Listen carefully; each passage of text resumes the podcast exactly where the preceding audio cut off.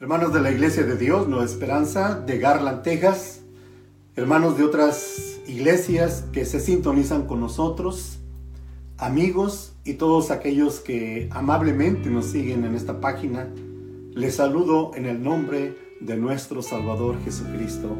Paz a ustedes. Sean bienvenidos a una reflexión más de la palabra de Dios. En esta ocasión, quiero compartir con ustedes el asunto de la resurrección de Jesús y sus implicaciones.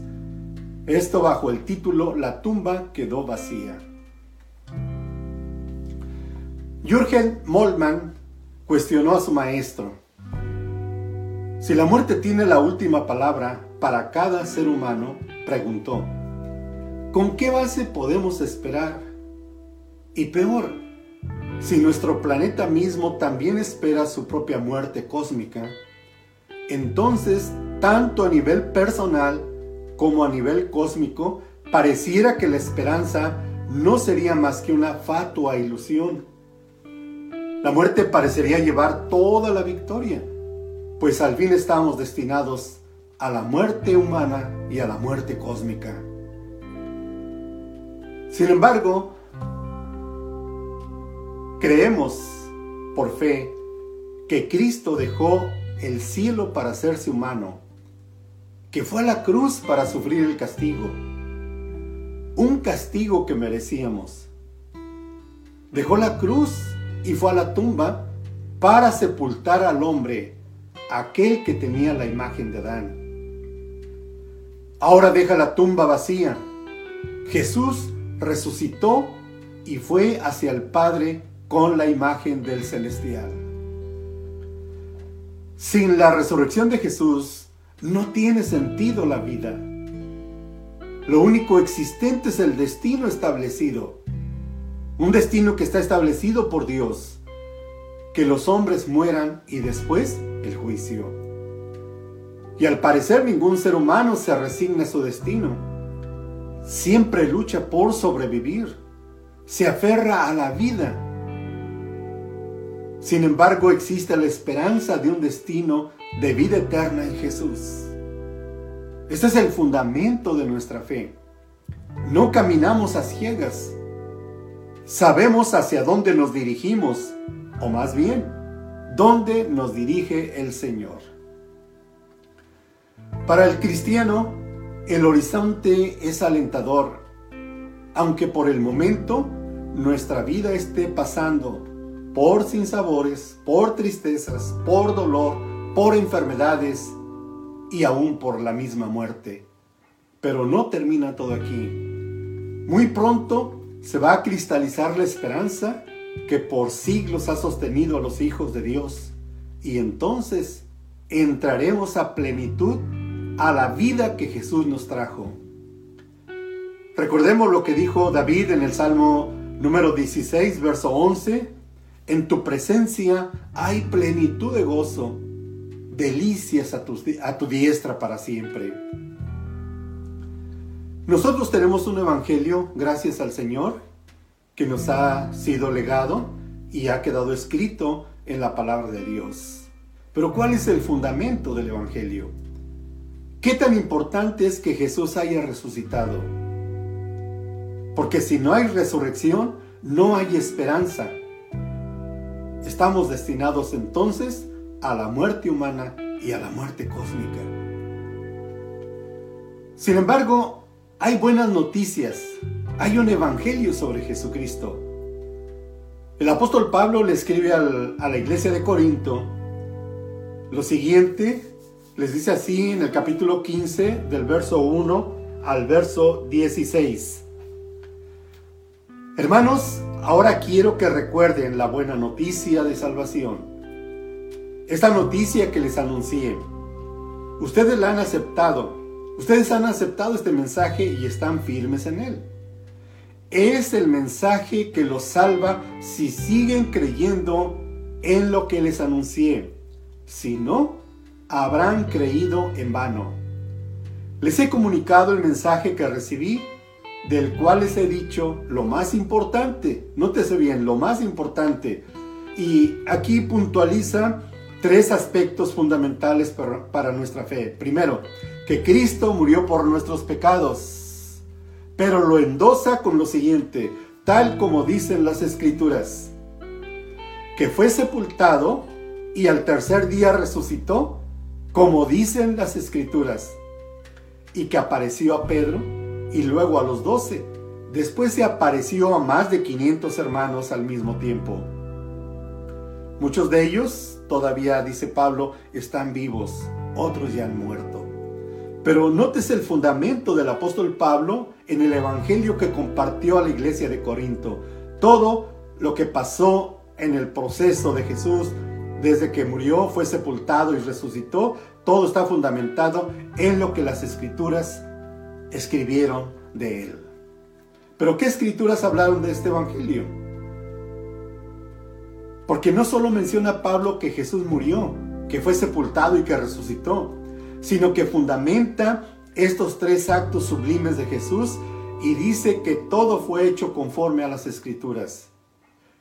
No es una deducción de Pablo, es una declaración categórica para fundamentar la salvación a quienes les había compartido el Evangelio. Y anexa que si no retenían esta enseñanza, habrían creído en vano. ¿Cuántas cosas, hermanos, se comentan, se dicen, se exponen sobre Jesucristo? Ya sea la crítica, ya sea el cristianismo, y cada quien expone, hermanos, sus propias eh, deducciones, sus propias interpretaciones. Y hablando metafóricamente, recalco metafóricamente, se plantan en su lugar santísimo y cada quien expone. ¿Por qué no entonces recurrir, hermanos, a la Biblia? ¿Qué dice la Biblia sobre el fundamento del Evangelio, sobre el fundamento de nuestra fe? ¿Qué dice respecto a su, a su muerte, que fue conforme a las Escrituras? En cuanto a sus sufrimientos y a su muerte, hay suficiente información en el Antiguo Testamento como para fundamentar el Evangelio que predicó Pablo a la iglesia de Corinto. De hecho, de una manera muy especial, el profeta Isaías anuncia la angustia, el dolor, el sufrimiento y la manera tan dócil que sería llevado al matadero, todo por nuestra redención este es el Evangelio que predicó Pablo. Recordemos que Pablo dijo, los judíos piden señales, los griegos sabiduría, pero nosotros predicamos a Cristo crucificado. Respecto a la sepultura, también Isaías hace una declaración anticipada y dice que se dispuso con los impíos su sepultura, mas con los ricos fue en su muerte, aunque nunca hizo maldad ni hubo engaño en su boca, todo se cumplió cuando fue sepultado. Pero también Pablo menciona otro aspecto, de tiempo. Dijo que al tercer día, menciona el tiempo, conforme a las escrituras. La gente, hermanos, no quería saber, no quería creer en que Jesús era el Mesías, a no ser que presentara una prueba irrefutable. Los fariseos le exigían una señal milagrosa que probara su mesianidad. Dice el Evangelio de Mateo que algunos de los escribas y fariseos dijeron a Jesús, Maestro, queremos ver una señal, un milagro de parte tuya. Tal vez ellos esperaban una señal cósmica para poder creer que era el enviado de Dios. Pero primero, hermanos, los califica como una generación mala y adúltera, que además demandaba señal. Pero, ¿qué señal sería suficiente para satisfacer su incredulidad? Y les dice, pero señal no les será dada, sino la señal del profeta Jonás. No se esperaban esta respuesta. Jesús toma un hecho histórico, por cierto, muy discutido en ciertos círculos que son críticos a la palabra de Dios. Y continúa Jesús, así como Jonás estuvo dentro del gran pez tres días y tres noches, así yo también, el Hijo del Hombre, estaré dentro de la tumba tres días y tres noches, según dice Mateo capítulo 12, verso 40. Esta fue la única señal que les dio Jesús. Sin embargo, para algunos no importa cuánto tiempo estuvo Jesús en la tumba. Lo que más importa es que resucitó. Solo que para Jesús sí le importó. Tanto que solo dio esta señal. Y pudiéramos hacerle una pregunta a Jesús. Pero ¿para qué saber el tiempo? Con que resucites es más que suficiente. Pero para entender esto, solo es cuestión que nos pongamos en el lugar de Jesús. Él puso esta prueba de su mesianidad y tenemos que respetarla, tenemos que creerla. Le pudiéramos preguntar a Pablo, ¿por qué fundamentas este hecho de la resurrección de Jesús en las escrituras? Y al tercer día dice, resucitó como dicen las escrituras. Si se acepta esta prueba histórica que presentó Jesús, equivale a tomar su declaración con toda la seriedad que les puso. Si no, sería negar que él era el Mesías.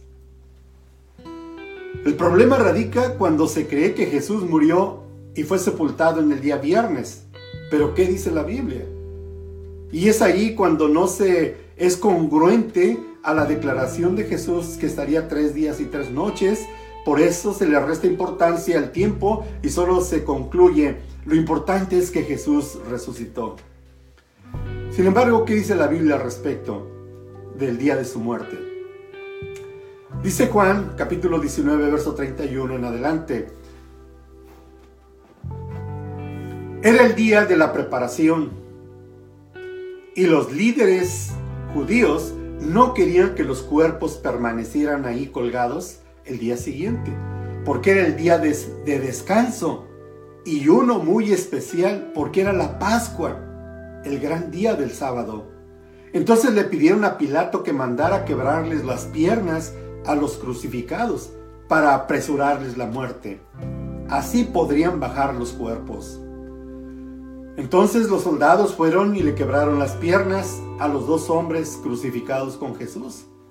Pero cuando llegaron a Jesús, vieron que ya estaba muerto así que no le quebraron las piernas. Así que antes que comenzara el descanso judío, que era la Pascua, y que se iniciaba la puesta del sol de ese día, y que este descanso, reposo o sábado, era muy especial porque era la Pascua de los judíos. José de Arimatea y Nicodemo sepultaron a Jesús. Sigue diciendo el evangelista Juan, después de esto, José de Arimatea le pidió a Pilato el cuerpo de Jesús. José, era discípulo de Jesús, aunque en secreto por miedo de los judíos. Con el permiso de Pilato fue, fue y retiró el cuerpo. También Nicodemo, el que antes había visitado a Jesús de noche, llegó con unos 34 kilos de una mezcla de mirra y aloe.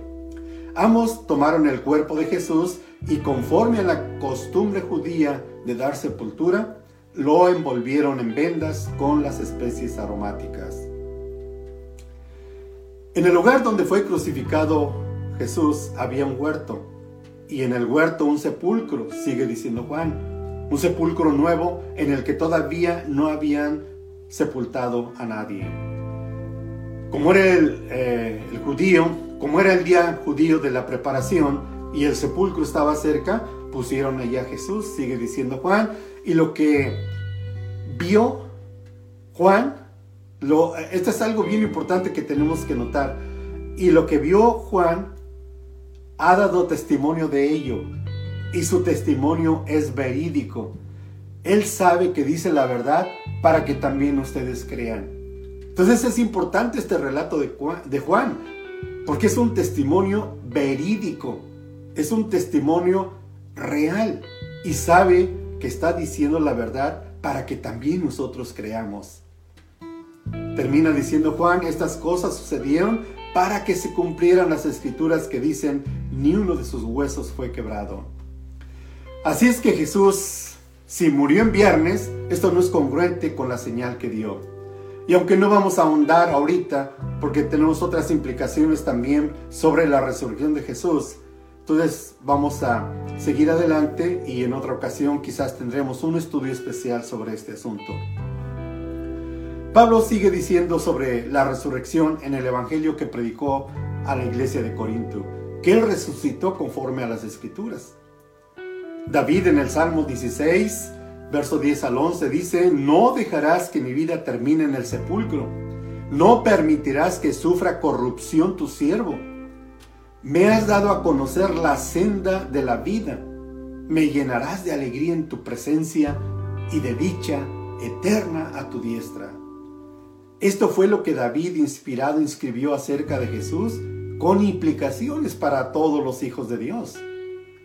Y Pedro lo ratificó en su discurso en el día de Pentecostés, comprobando una vez más que lo que las escrituras decían de él se estaba cumpliendo.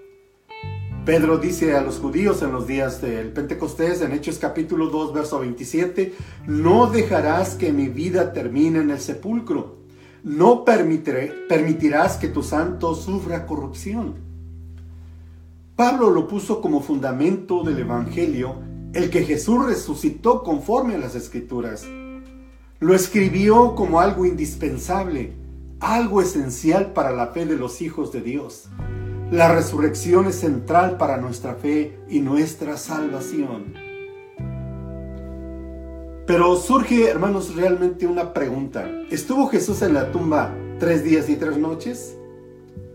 Porque hay ah, ciertas conjeturas, ciertas interpretaciones fuera de contexto. Algunos dicen que esos tres días y tres noches los ocupó Jesús para ir a predicar a los espíritus encarcelados los que en otro, en otro tiempo fueron desobedientes en el tiempo de Noé, y que cuando Jesús fue al sepulcro, también fue a predicarles a esos espíritus desobedientes, suponiendo que estaban vivos todavía en ese día. Pero recuerden lo que dice eh, el apóstol Santiago, el espíritu sin cuerpo está muerto. Esto en base, lo ponen así o lo predican en base a la historia del rico y Lázaro aquella historia que narró Jesús a los fariseos y a todos aquellos que le escuchaban. Muchos han enseñado que esta historia de rico y Lázaro sostiene la doctrina de los sufrimientos eternos, el infierno, por ejemplo, así como la doctrina de la inmortalidad del alma y la ida al cielo, lo que sucede con el espíritu de los salvos y además de los condenados en un más allá.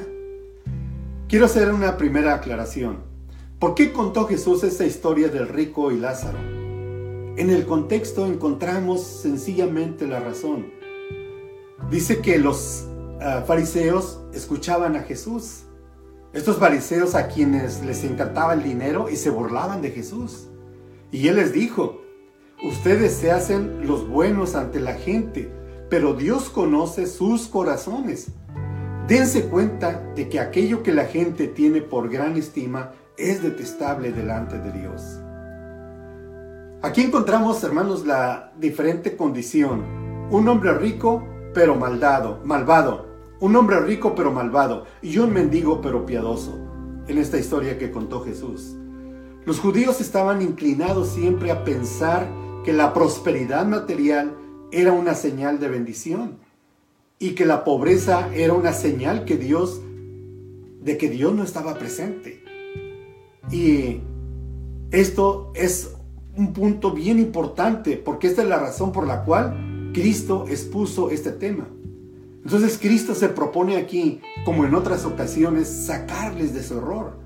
Así que Él toma este tema central de la avaricia de los eh, fariseos y no está hablando aquí de los muertos, sino está hablando del asunto sobre la avaricia de los fariseos.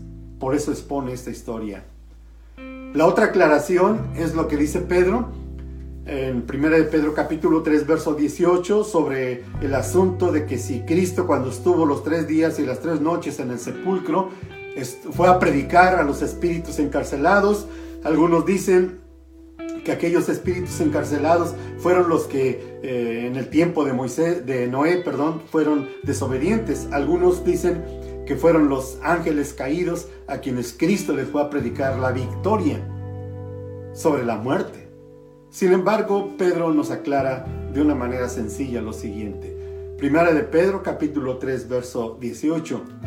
porque también Cristo padeció una sola vez por los pecados, el justo por los injustos, para llevarnos a Dios, siendo a la verdad muerto en la carne, pero vivificado en espíritu. Repito, Cristo murió en la carne, pero vivificado o vuelto a la vida en el espíritu, en el cual, o sea, en el espíritu, en otro tiempo, fíjese bien, en otro tiempo, viajó a publicar a los espíritus encarcelados, a quienes, a los que desobedecieron, cuando una vez esperaba la paciencia de Dios en los días de Noé, cuando preparaba el arca en la cual pocas personas, es decir, ocho, fueron salvados por agua. El tema de Pedro no está hablando sobre el tiempo de la sepultura eh, de Cristo, eh, de los tres días y las tres noches, no está hablando qué fue a hacer Jesucristo, sino está aludiendo, hermanos, a un tema que continúa en el contexto, porque Él va a tomar una figura del tiempo de Noé para presentarla a la iglesia. Y sigue diciendo Pedro en el verso 21, figura, voy a, leer nuevamente la parte última, dice, en los días de Noé, cuando preparaba el arca, en la cual pocas personas, es decir, ocho fueron salvas por agua. Figura de la inmersión que ahora nos salva, no quitando las inmundicias de la carne, sino como el anhelo de una buena conciencia hacia Dios por medio de la resurrección de Jesucristo. Entonces el tema no es qué fue hacer Jesucristo en la tumba, sino nos está hablando, hermanos, del tema de la resurrección de Jesucristo en relación de nuestro bautismo, en relación del bautismo que eh, pasaron Noé y su familia porque fueron salvos por agua. Pero vuelvo a repetir, Pablo está diciendo que fue muerto en la carne, pero vivificado, o sea, vuelto a la vida por el Espíritu, porque el Espíritu de Dios lo volvió a la vida. Ese poder del Espíritu de Dios lo volvió a la vida, en el cual en el Espíritu viajó en otro tiempo, en el tiempo de Noé. ¿Cómo? En el contexto del apóstol Pablo, en, su epístola, en el capítulo 1, dice que los ah, profetas buscaban diligentemente cuando la gracia se había de cumplir, pero el Espíritu de Cristo estaba en ellos. Entonces también estuvo en el tiempo de Noé, estuvo con Noé y a través de Noé predicó a aquellos hombres para que se arrepintieran. Entonces, este es el sentido. Ah, en el capítulo 1, verso 1 y 10 de Pedro nos dice, los profetas que profetizaron de la gracia destinada a vosotros, inquirieron y diligentemente indagaron acerca de esta salvación, escudriñando qué persona y qué tiempo indicaba el Espíritu de Cristo que estaba en ellos, el cual anunciaba de antemano los sufrimientos de Cristo y las glorias que vendrían después de, estas cosas. Quiere decir que el Espíritu de Cristo estuvo dirigiendo a Noé, dirigiendo a los profetas. El contexto central de este asunto que presenta Pablo es el bautismo, cuyo significado es muerte y resurrección o novedad de vida. ¿Qué nos dice la historia cuando Cristo resucitó? ¿Qué nos dice después que dejó la tumba vacía? Los días cruciales de la vida humana de Jesús habían pasado desde Getsemaní hasta su tumba y todo lo que fue sufrimiento hasta la misma muerte ha dejado de ser. Pues tres días después, como lo había anunciado, la tumba quedó vacía. La muerte ha sido vencida. El Espíritu de Dios rompió las ataduras de la muerte y Jesús fue liberado. Y cuando fueron las mujeres a ver el sepulcro, el ángel les dijo, no está aquí, pues ha resucitado. La resurrección de Jesús no es una leyenda que se haya inventado. La resurrección es un acontecimiento con un mensaje que tres días después de su sepultura fue publicado por las mujeres. Aquellas mujeres que fueron a ver, ver la tumba, una tumba que ya estaba vacía. El ángel les dijo, no tengan miedo, vayan a decirle el que está aquí ya, el que habían puesto aquí ya no está. Pero Jesús les dijo, vayan a decirle a sus hermanos que, que se dirijan a Galilea y ahí me verán. A quien buscan ya no está en la tumba, había resucitado como había dicho. Entonces las mujeres van y dan el mensaje de la resurrección. Fueron las primeras que llevaron el mensaje sobre la resurrección de Jesucristo. Y repetimos, sin la resurrección de Jesús no hay esperanza, como dijo Pablo. Entonces, si no hay esperanza, comamos y bebamos que mañana vamos a morir. Pero hay una esperanza para los hijos de Dios. Pero que tenemos, tenemos que tener, hermanos, debemos de tener la plena seguridad, la plena confianza que la resurrección de Jesús es un hecho histórico, es un hecho real. Sin embargo, para algunos no tiene la debida importancia. Pero no es algo nuevo. En la iglesia de Corinto también existía ese problema. Respecto a la resurrección, Pablo tuvo que emplear todo un capítulo para explicarles nuevamente el Evangelio fundamentado en su muerte, en su sepultura y en su resurrección.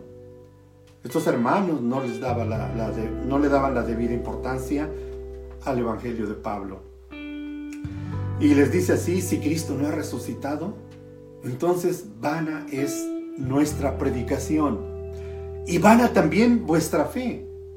Aún más, somos hallados testigos falsos de Dios, porque hemos testificado contra Dios que Él resucitó a Cristo, a quien realmente no resucitó.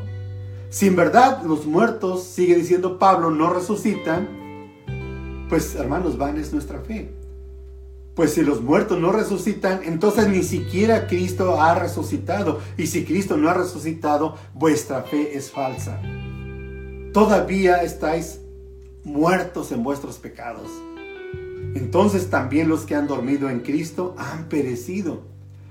Y si hemos esperado en Cristo para esta vida solamente, somos de todos los hombres los más dignos de lástima. Quien no cree en la resurrección, quien no tenga firme la esperanza de la resurrección cuando venga Jesús, realmente solamente esté creyendo en Cristo, realmente son los más dignos de lástima. Aquellos que solamente en este tiempo o para este tiempo estén creyendo en Cristo, para este tiempo, pero que no tengan su esperanza para el futuro, son los más dignos de lástima, dice el apóstol Pablo. Pero ahora Cristo ha resucitado, ha resucitado de entre los muertos y primicias de los que durmieron. Y en Jesús se realizan dos cosas, hermanos, la resurrección de los muertos y la transformación. Porque no encontraron el cuerpo de Jesús, fue transformado. Hoy, hermanos, existen infinidad de tumbas con restos de muchos hombres, reyes, emperadores, presidentes, científicos e idealistas que afectaron la historia. Sin embargo, y a diferencia de ellos, la tumba del maestro de Galilea quedó vacía. La tumba no pudo detenerlo. La muerte fue vencida. Dice el libro de los Hechos, pero Dios, rotas las ataduras de la muerte, le resucitó por cuanto no era posible que fuera dominado por ella. Pero ¿cuáles son los beneficios de la resurrección de Jesús? Esto es lo que nos dice la historia, lo que nos dice la Biblia. ¿Cuáles son los beneficios de la resurrección de Jesús? En Jesús encontramos tres cosas fundamentales. Primero, encontramos la garantía sobre nuestro destino. El, apóstol Pablo, hermanos, cuando le escribe a los filipenses, a los tesalonicenses, ellos eh, estaban un poco temerosos por ciertas circunstancias y Pablo les da palabras de consuelo y les expresa la garantía que se tiene en relación de la resurrección de Jesús. Y la garantía sobre nuestro destino es el siguiente.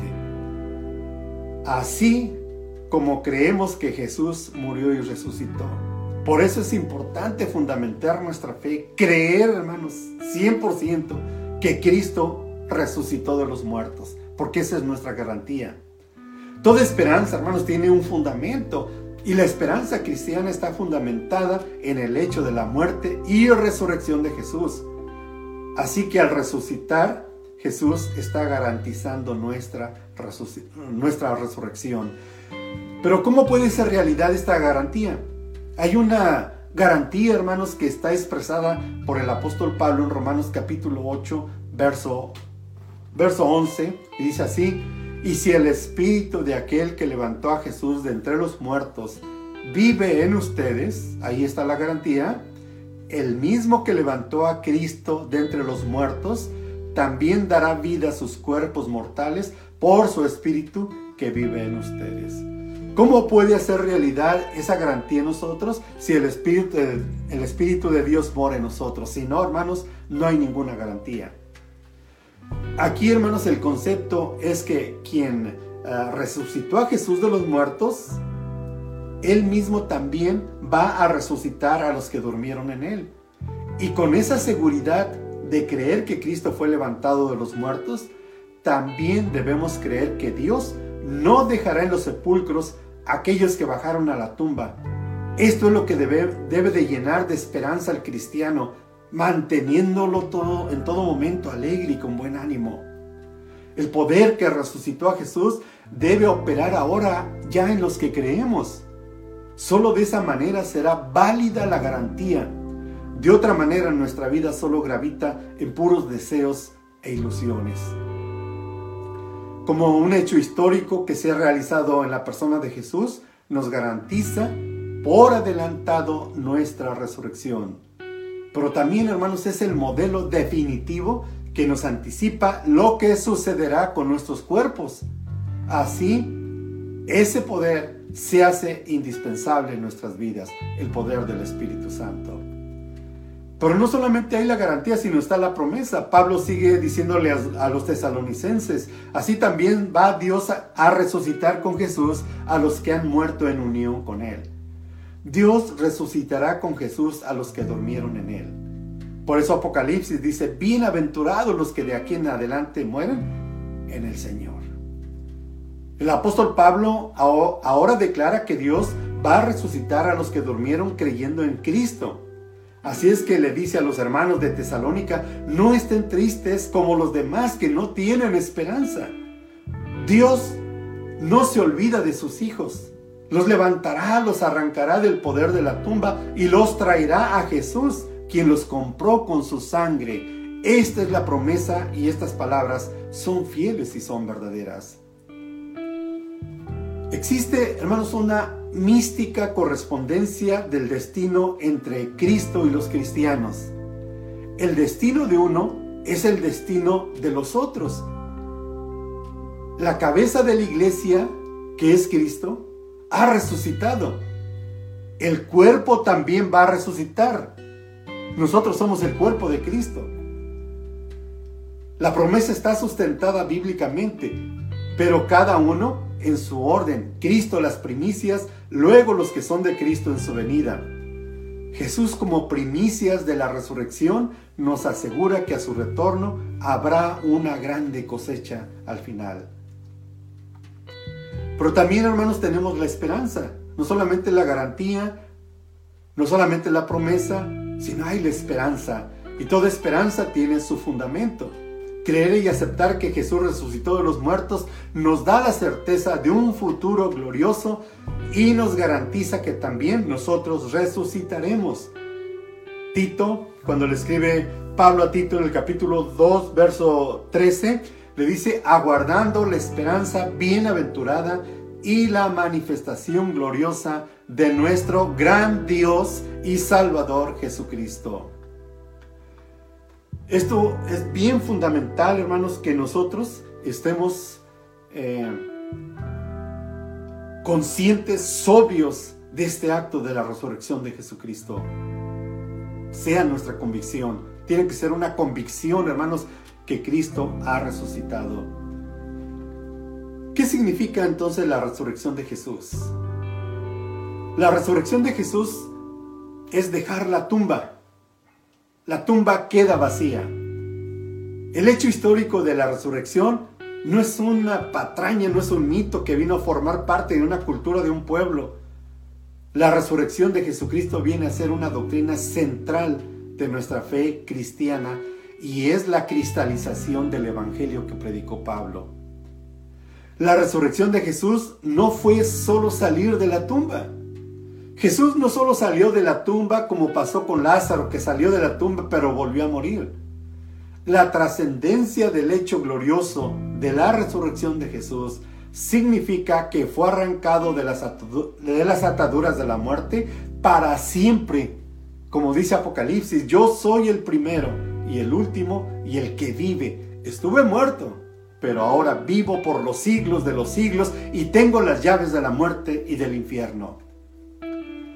La resurrección de, Jesús no es solo lograr vencer a la muerte con su persona. El propósito de arrancar a Jesús de la muerte no solo significa una victoria para Él, sino la victoria a favor de millones de seres que creen en Él, como dice Juan. Yo soy la resurrección y la vida. El que cree en mí, aunque esté muerto, vivirá. La resurrección de Jesús es evidencia del poder de Dios. Es imposible para el ser humano, con toda su sabiduría, con todas sus riquezas, con todo su poder, librarse de las ataduras de la muerte. Cristo la venció en su propio reino, en el reino de la muerte, en su propio terreno por el poder de Dios. La resurrección de Jesús es prueba de que Él era el Mesías. Exactamente Jesús estuvo en ese tiempo, tres días y tres noches en la tumba. Esto demostró que era el Hijo de Dios. Así Él resucita el sábado por la tarde, como dice Mateo 28.1. Pasado el sábado, se estaba terminando el sábado en la tarde, conforme a la costumbre judía, cuando al anochecer o al amanecer comenzaba el primer día de la semana, María Magdalena y la otra María fueron a ver al sepulcro. Eso es lo que dice el griego, opse de sabatón, epicoskopse. La resurrección de Jesús es nuestra esperanza. No existe poder humano que pueda ofrecer una esperanza de vida. Solo Cristo es nuestra esperanza de gloria. Y quisiera compartir, hermanos, algo muy importante que tenemos que aplicar a nuestras vidas, porque no solamente es para fundar nuestra fe, sino tiene que ser algo práctico. ¿Cómo vivir la resurrección de Jesús? El apóstol Pablo en Romanos capítulo 6, verso 3 nos dice, no olviden que todos fuimos bautizados en Cristo Jesús y nos unimos a Él por su muerte, cuando fuimos bautizados. Entonces también fuimos enterrados con Cristo y así compartimos su muerte para que así como Cristo resucitó por el gran poder del Padre, nosotros andemos de acuerdo a la nueva vida. ¿Cómo vivir la resurrección de Jesús? Viviendo en una nueva vida si no habremos creído en vano. Esta es la figura, esta es la metáfora que presenta el apóstol Pablo. También en el bautismo fuimos enterrados con Cristo, así compartimos su muerte, para que así como Cristo resucitó por el poder del Padre, nosotros andemos en nueva vida, resucitados para una nueva vida. Por lo tanto, otra de las maneras de vivir la, resurrección de, de Jesucristo, el apóstol eh, Pablo les dice a los colosenses, puesto que ustedes fueron resucitados con Cristo de la muerte, busquen las cosas del cielo, donde Cristo está sentado a la diestra de Dios. Concéntrense en las cosas celestiales, no en las terrenales, pues ustedes han muerto a la vieja manera de vivir y ahora la nueva vida que disfrutan con Cristo está guardada en Dios. Entonces, no solamente, hermanos, vivir una nueva vida, sino buscar las cosas de allá arriba. El apóstol Pablo, hermanos, cuando comparte su testimonio de lo que fue su vida y que dijo yo dejo estas cosas porque quiero conocer a Jesucristo porque solamente a través de él voy a alcanzar la justificación por la fe. Él dice yo quiero conocer a Cristo y en una ocasión expresa su supremo deseo de conocerle a Él y el poder de su resurrección. Cuando escribe a los filipenses, yo quiero conocer a Cristo, quiero experimentar en mi vida el poder de su resurrección, siendo participantes de sus sufrimientos. Y esto, hermanos, con la esperanza que él tenía de resucitar. Vivir una nueva vida, buscar las cosas de arriba. El poder de la resurrección de Cristo no es solamente futuro, que en el día del final, al día final, hermanos, estamos esperando y que Dios con su poder nos va a resucitar. Ese poder ya opera en nosotros o debe de operar en nosotros. Entonces en la fuerza de la resurrección de Cristo llevamos el poder de la vida y de la salvación a otras personas. Por eso en el contexto del Evangelio, a eso le llama Pablo cuando le escribe a los romanos sobre el Evangelio, que el Evangelio tiene poder.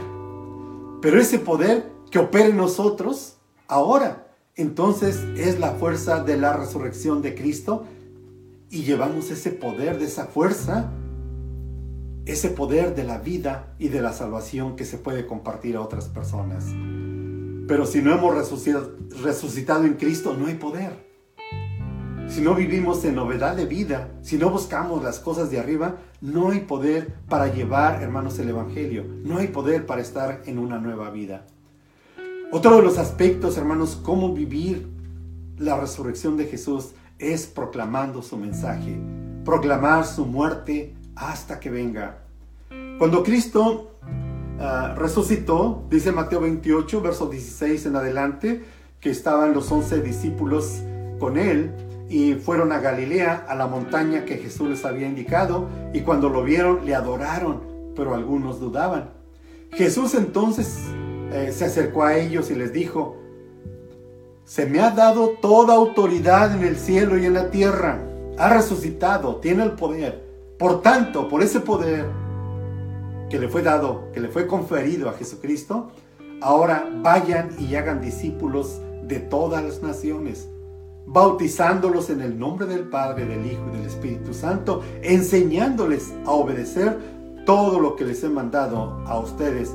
Y les aseguro que estaré con vosotros todos los días hasta el fin del mundo. Esto es bien importante, hermanos, estos tres aspectos para vivir la resurrección de Jesús, viviendo en nueva vida buscando las cosas de arriba y proclamando el mensaje de Jesucristo. Porque si vivimos en nueva vida y buscamos las cosas de arriba, estamos viviendo la resurrección de Jesucristo y habrá poder al predicar el Evangelio. Los que creemos en la resurrección y la vivimos, debemos de ser contagiosos de esperanza la resurrección nos muestra que la escatología cristiana, lejos de ser una, un mensaje de amenaza, de terror, es un mensaje de esperanza para la gente. Y esto, hermanos, tenemos que estar conscientes de predicar un evangelio que dé esperanza. Quiero concluir, hermanos, con las siguientes palabras. Así como todo el acontecer de la vida humana de Jesús, tiene un mensaje trascendental para nuestras vidas. La resurrección nos dice que si morimos con Él, también viviremos con Él. Este mensaje proyecta nuestra fe hacia el futuro porque Él ha resucitado. Pablo tiene un mensaje de consuelo hablando de la resurrección y les dice a los tesalonicenses, así que anímense los unos a los otros con estas enseñanzas.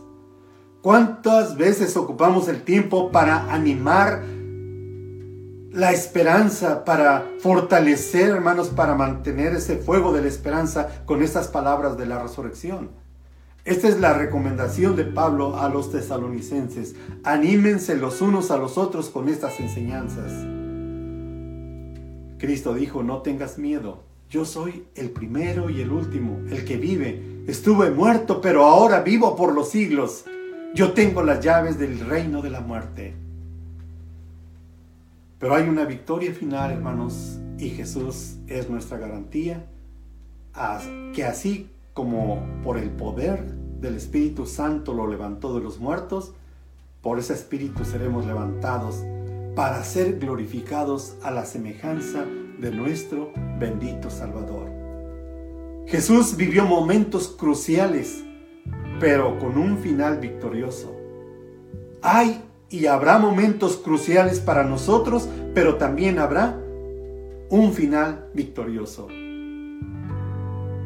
Con esa esperanza, hermanos, en la resurrección, cuando venga Jesucristo, con esa promesa, vivamos la resurrección de Jesús en nueva vida, buscando las cosas de arriba y proclamando el Evangelio de Jesucristo, compartiendo, hermanos, esa grande bendición que ya debemos de estar viviendo, experimentando en nuestras vidas, el poder de la resurrección de Jesucristo que nos ha resucitado a nueva vida.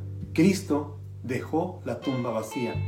Debemos de dejar también vacía nuestra tumba de nuestro hombre exterior. Y que el interior surja, como dice Pablo. Nuestro exterior se va desgastando, pero el interior debe de ir creciendo día a día hasta llegar a ser semejante a aquel que lo crió, nuestro Dios, a imagen y semejanza suya.